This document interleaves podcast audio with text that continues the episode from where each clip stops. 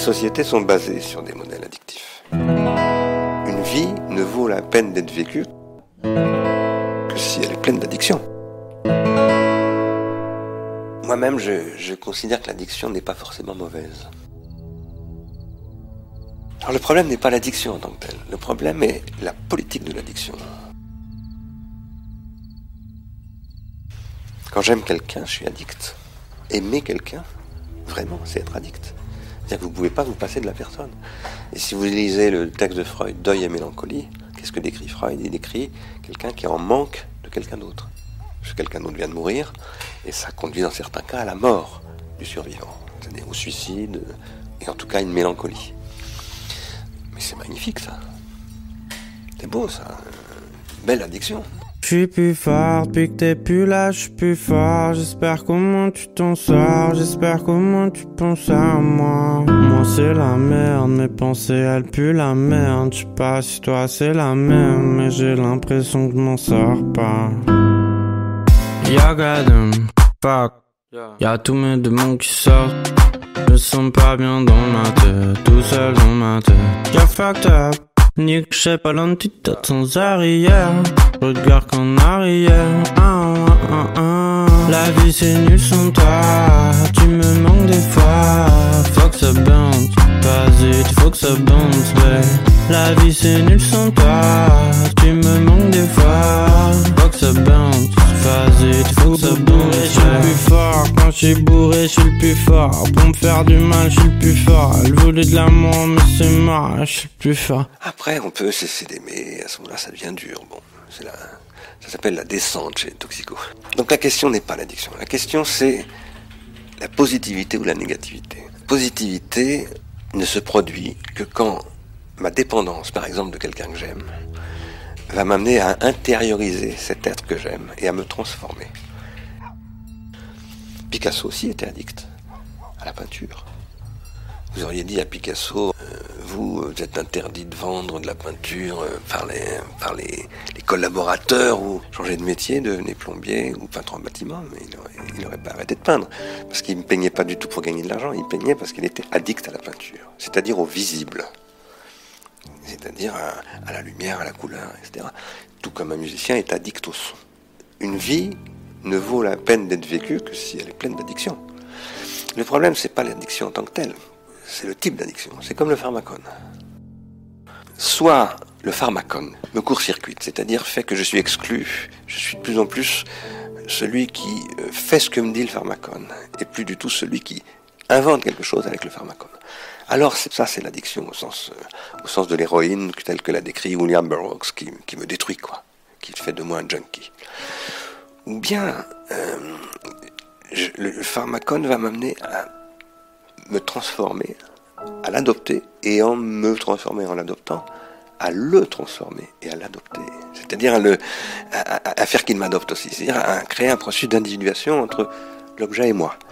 C'est par exemple ce qui se passe pour Arturo Benedetti Michelangeli, grand, grand, grand, grand virtuose et, interprète de piano, que j'ai écouté une fois euh, à la radio, j'étais pas là, Salle Playel, qui a été annoncé pendant presque un an par France Musique, qui allait jouer euh, des pièces fabuleuses dont la cathédrale engloutie de Debussy, euh, Salle Playel.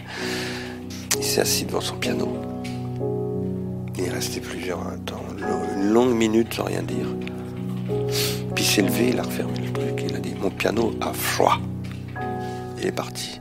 alors tout le monde a dit scandale, comportement de diva, caprice honteux, etc. Et je pense qu'il y avait évidemment de ça, mais en même temps, moi ça m'intéressait là-dedans. Je pense qu'un pianiste, un grand pianiste, le piano avec lequel il joue fait partie de son corps et réciproquement.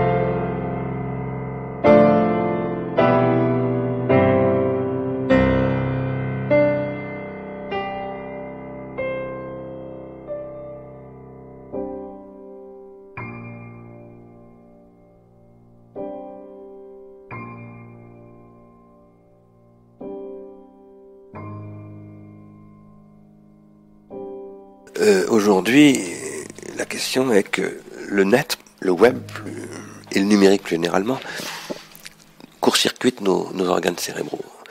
Les court-circuitent, c'est-à-dire en fait les vides de leur contenu euh, mnésique, de leur capacité de compter, etc., etc., et font que nous sommes devenus totalement dépendants de ça, addicts dans ce sens-là. Un nouveau message. Tu es ma secrétaire, tu gères mon organisation. Tu allèges mes neurones grâce à tes notifications. Plus besoin d'aller voir la famille vu que tu me les follow. Pour leur prouver que je les aime, je n'ai qu'à liker leurs photos. Pourquoi aller en concert? Tu m'as tout mis sur YouTube. Tu m'aides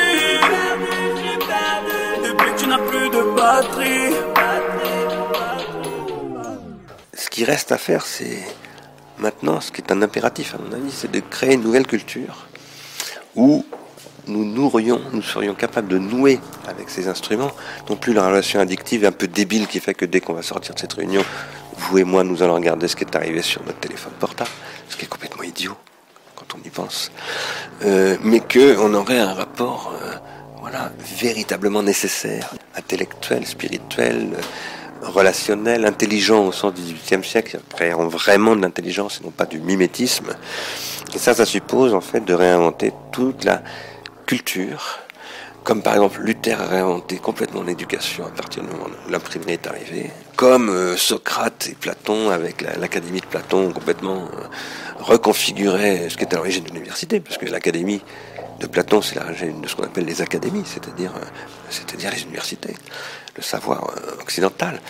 Et, comme aussi euh, le judaïsme avec les rabbins dans la a, a développé la, la culture de l'interprétation et du commentaire, etc. On a fait une civilisation. Il faut que nous fassions ça.